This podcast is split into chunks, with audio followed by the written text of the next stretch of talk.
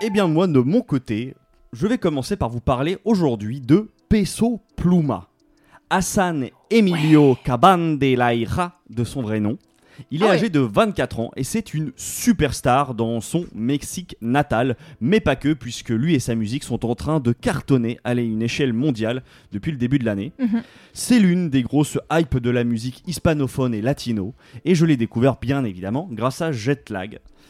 Ah, jette la Jetlag, oui, c'était c'était très mal lancé d'ailleurs, à Jetlag, car depuis le passage de Robin dans notre émission, ils sont devenus ma référence pour suivre l'actualité de cette musique. Alors je suis beaucoup moins à jour que toi, bien évidemment, mais j'essaye. Et quand j'ai entendu parler du succès retentissant de Peso Pluma, j'ai tout de suite eu envie de comprendre euh, le phénomène. Oui, alors faut expliquer le phénomène, puisque en soi, tu me dirais, tu me dis c'est un artiste mexicain et c'est hispanophone, tu peux penser tout de suite que c'est du reggaeton. Pas du tout, Mais que nenni. je- bah, c'est c'est justement la suite de mon exposé. Pardon, excusez-moi. Quand je parle de phénomène, c'est bien le cas puisqu'il vient de battre il y a quelques semaines le record de Bad Bunny en plaçant 25 de ses morceaux dans le Hot Latin Song du magazine Billboard. Eh bah écoutez, Pas monsieur, mal quand même. Peso Pluma, il fait partie d'une scène qu'on appelle Re- Regional Mexican, Ouais. Qui est l'appellation parapluie qui regroupe plusieurs genres musicaux très écoutés au nord du Mexique et à la frontière avec les USA. Et Peso Pluma, il fait plus précisément des corridos tumbados ou corridos urbanos, Mhm. qui est en fait la musique folk et traditionnelle locale, ce qu'ils appellent en fait des ballades du peuple aux influences urbaines. Mhm.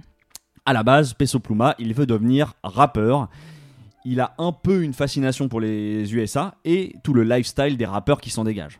Mais très vite, il se dit qu'avec sa voix nasillarde et grave, vous allez l'entendre tout à l'heure, c'est pas l'idéal et il se tourne vers la musique plus proche de ses racines. Il sort de la musique du coup depuis 2020. D'abord deux albums de chansons live qu'il a enregistrés à ses débuts, puis ensuite deux albums studio qui connaissent un succès, on va dire, mitigé à leur sortie.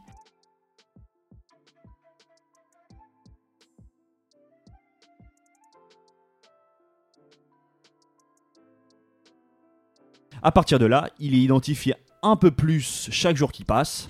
Il est le premier artiste mexicain à passer chez Jimmy Fallon, par exemple. Oh. Et il a eu récemment sa session Bizarre Rap. Bref, il est Hmm. devenu en quelques mois un poids lourd de la musique hispanophone et latino. Et je vous propose qu'on écoute un peu de musique, Oui, voir ce que oui, ça donne oui.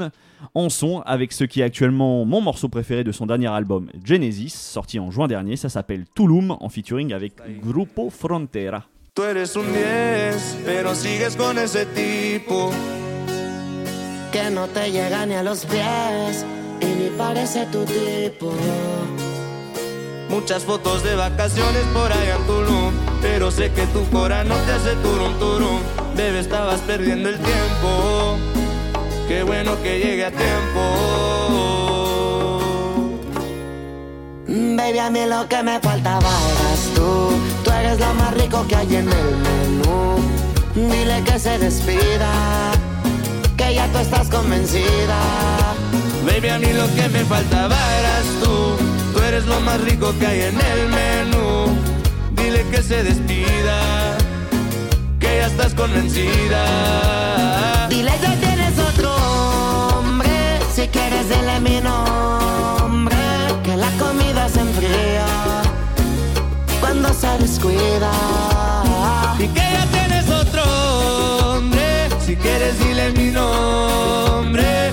Comida se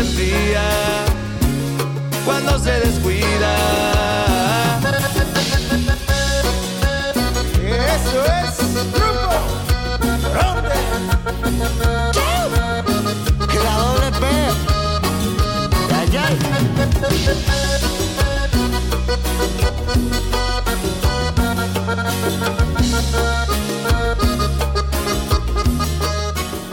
C'était Peso Pluma avec le morceau Tulum en featuring avec le Grupo Frontera. Et alors, euh, bon, je précise tout de suite pour ceux qui se posent la question, donc coup, Peso Pluma, c'est le chanteur à la voix vraiment que vous avez entendu le- la plus nasillarde. Ah ouais, hein. Naziar, Euh, on, peut, on peut dire ça, c'est vraiment il y a un côté un peu canard, euh, personnage de cartoon. hein. L'autre, c'est le chanteur de Grupo Frontera, qui est un groupe texan, qui font aussi des chansons latines, pop et, et norterno, qui est un peu un autre sous-genre du régional mexicain. Et on les a vus récemment, par exemple, fitter avec Bad, Bad Bunny. Voilà. Por ciento. comment tu as trouvé Nous, on en a un petit peu parlé en antenne, mais Louis, j'ai envie de te Bah oui, tourner a- vers toi. Qu'est-ce que tu en penses En fait, on en, a déjà, on en a déjà parlé longuement, puisque euh, moi, c'était au début, quand c'est arrivé, euh, donc moi, c'est pareil, hein, c'est par Jetlag que je découvre Peso Pluma.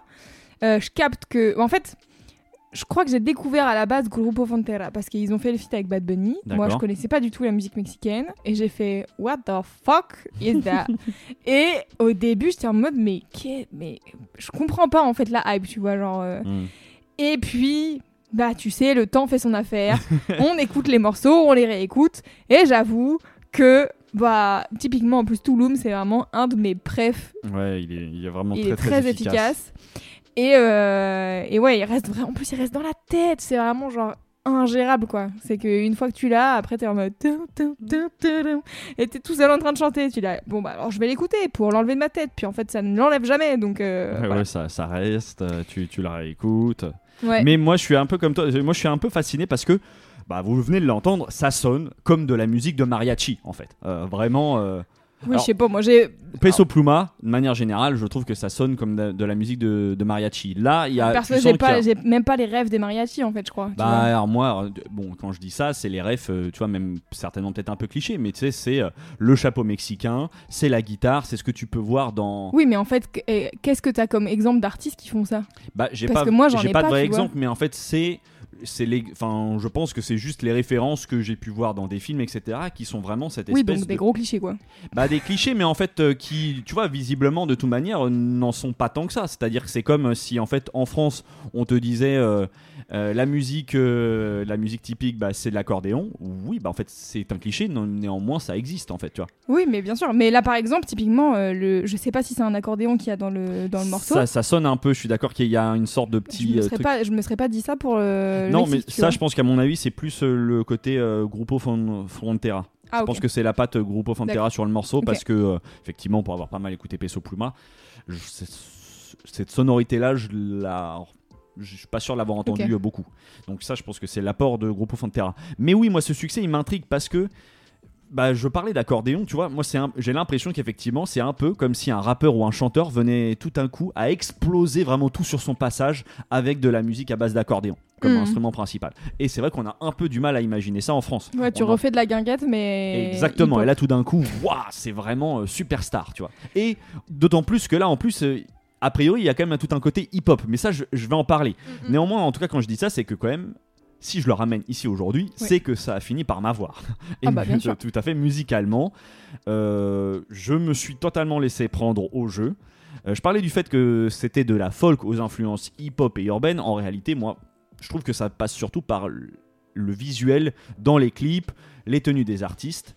Perso, j'entends rien de hip-hop Oui, mais. euh, quand j'écoute cette musique-là. sûr. Mais est-ce qu'on a écouté le- la musique trad en question, de base, pour voir s'il y a des choses qui changent, tu vois Que eux, ils estimeraient que c'est plus euh, hip-hop, tu vois ce que je veux dire Écoute, j'ai un peu travaillé mon affaire. De Ah. ce que j'ai cru comprendre, en fait, ce qui est, euh, ce qui ressort beaucoup en fait de ça, c'est plus justement tout le packaging. Oui. En fait, tu vois, c'est l'emballage, déjà, la pochette de l'album, quoi. les pochettes des albums, les clips. Parce que, quand, en fait, à l'exception d'une guitare ou d'une trompette qui font parfois une apparition, on est sinon dans les codes d'une imagerie hyper hip-hop et reg- ou reggaeton, tu vois, Mhm. avec des chaînes, des cagoules, de la sape à la mode, des Mhm. voitures, des filles. Enfin, tu vois, alors que le tout, c'est sur une musique vraiment de, ce que je vais redire, de mariachi, quoi. Et pour nous, Européens, je trouve que le contre-pied, quand tu regardes les clips, il est assez de cocasse, en fait. C'est vraiment, euh, c'est assez drôle. L'autre rapprochement que je pourrais faire avec le hip-hop, c'est peut-être au niveau des paroles. Mhm. Parce que il y a de l'ego trip, ça parle de relations à l'argent, aux filles, aux réseaux sociaux. Ça, c'est pour l'aspect le plus consensuel de sa musique, car au début de sa carrière, Peso Pluma était considéré comme un chanteur en fait de narco corrido, enfin narco corrido. Donc, Mhm. je vous parlais de corrido tout à l'heure. Voilà, Ouais, là, on est encore dans une espèce d'autre branche, d'autre genre. Voilà, c'est un autre sous-genre du regional mexican où euh, là, ce sont à nouveau des balades, mais cette fois à la gloire des, nar- des narcotrafiquants. Ah, d'accord. Et c'est tout en fait un genre assez populaire au Mexique, même si c'est pas forcément bien vu. Et, euh, et en tout cas, Peso Pluma, quand on lui pose la question, il a en général pas grand chose à répondre et il botte un peu en touche. tu vois. Ok. Euh, sans m'y connaître, j'aurais un peu envie de comparer ça, euh, tu vois, à des, à des rappeurs qui parlent de leurs morceaux euh, comme s'ils étaient des grossistes de drogue, tu vois, et qui vendaient des trucs au détail. J'ai l'impression Mhm. que c'est un peu, bah, nous on a cette culture-là, eux c'est la leur, tu vois, c'est Ouais. l'espèce de glorification des narcotrafiquants. Bref, moi comme je vous le disais, je me suis bien laissé happer par le délire et l'album Genesis est très souvent revenu en fait dans mes écoutes euh, quand je savais pas quoi écouter en fait. Parce que euh, c'est vrai que c'est assez estival comme musique. On va pas se mentir, en tout cas euh, pour nous petits Européens, c'est vrai que je trouve que ça, ça a vraiment une connotation assez solaire quoi. Et euh, puis voilà, c'est même ça a un côté hyper dépaysant euh, dans ce que ce qui se produit, euh, tu vois, instantanément là. Enfin, quand t'écoutes ça, t'es transporté Oh, oui, ailleurs. C'est sûr que c'est pas du tout la même chose. même, mais même, tu vois, genre de, de la musique latino. Enfin, franchement, moi, c'est un truc qui m'intrigue. Et je sais pas si tu as la réponse dans ton étude euh, sur le cas, mais, euh, mais moi, ce qui m'intrigue, c'est pourquoi, genre là, dans les derniers mois, la dernière Ouais, ouais. année, ça A explosé. a explosé. Mais genre, à un moment donné, moi j'avais regardé les top euh, vidéos YouTube parce que les, Lat- les- je pense notamment les latino-américains regardent beaucoup YouTube Mhm. et sont pas trop sur les services de streaming. Et alors, les stats des clips, mais euh, que ça soit euh, Peso Pluma, euh, Grupo Frontera et tout, vraiment, mais c'est très surprenant quoi. Ouais, ouais. C'est que c'est tout en top monde euh, parce que les gens ils écoutent que ça. Et je me dis, mais. Mais pour, genre, pourquoi quel a été le, le déclic, tu vois? Genre, j'aimerais trop savoir. euh, Je j'ai pas totalement bon. d'explication par rapport un peu à ce que j'ai lu. Euh, Il y a évidemment euh, TikTok. Ça, c'est sûr que ça a aidé à faire passer, je pense, tu vois, les refrains, les côtés assez catchy comme ça sur des petits, des petits passages. Oui, des Ça, ça a 15 grave secondes, aidé. ouais. Il y a certains, tout simplement, il y en a certains qui analysent que il y a un- quelqu'un comme Bad Bunny en fait qui a quand même défoncé des portes et que ça, et que derrière il y a tout un tas de, tu vois, Ouais, ouais. globalement de, de musique latino et hispanophone qui se sont engouffrés dedans. Oui, et puis Bad Bunny, il a un côté un peu. euh, crossover. un peu, un peu à la Drake, je pense, Ouais, de d'essayer de d'être dans la hype et dans les trucs qui dans marchent. sur tout ce qu'il prend. ouais, Et donc du coup, euh, c'est c'est sûr que quand t'as Bad Bunny qui fait un feat avec Grupo Frontera, euh, bah en fait tous les gens qui écoutent Bad Bunny en dehors de, des pays latino-américains et d'Espagne se mettent à musique, écouter. euh, ouais, c'est ça. ça. Je pense qu'il y a quand même un effet de d'influence euh, non négociable quoi. c'est évident. Mais j'ai pas après, euh, j'ai pas encore plus creusé. Je vais pas mentir aussi, je me suis pas euh, coltiné des pages et des pages d'articles en espagnol Oui, ou en anglais qui analysaient de Non, manière hyper précise le phénomène Peso Pluma. Euh, Moi, ça mais en je pense que ça, ouais, ouais, et bah surtout que je suis d'accord avec toi, c'est que ça a quand même rien à voir avec euh, ce- combien même la vague un petit peu, tu vois, latino, reggaeton ou ce que tu veux. Mm, mm. S'il y a vraiment une sorte de démarcation. Ouais. Et mais je trouve que tu vois, ce qui est intéressant, c'est de se dire que je pense qu'on a eu un peu le même le même réflexe à la première écoute, c'est de se dire oh, ouais mais qu'est-ce que c'est que ça? Et puis tu vois, après quelques écoutes.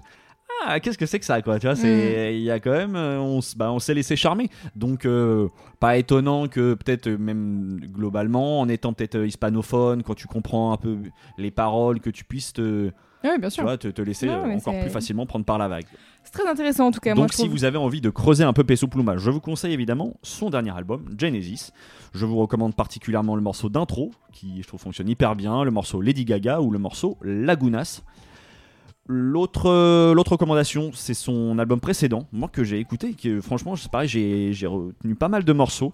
Euh, il s'appelle Efectos Secundarios et euh, je vous recommande notamment le morceau Mille Historias.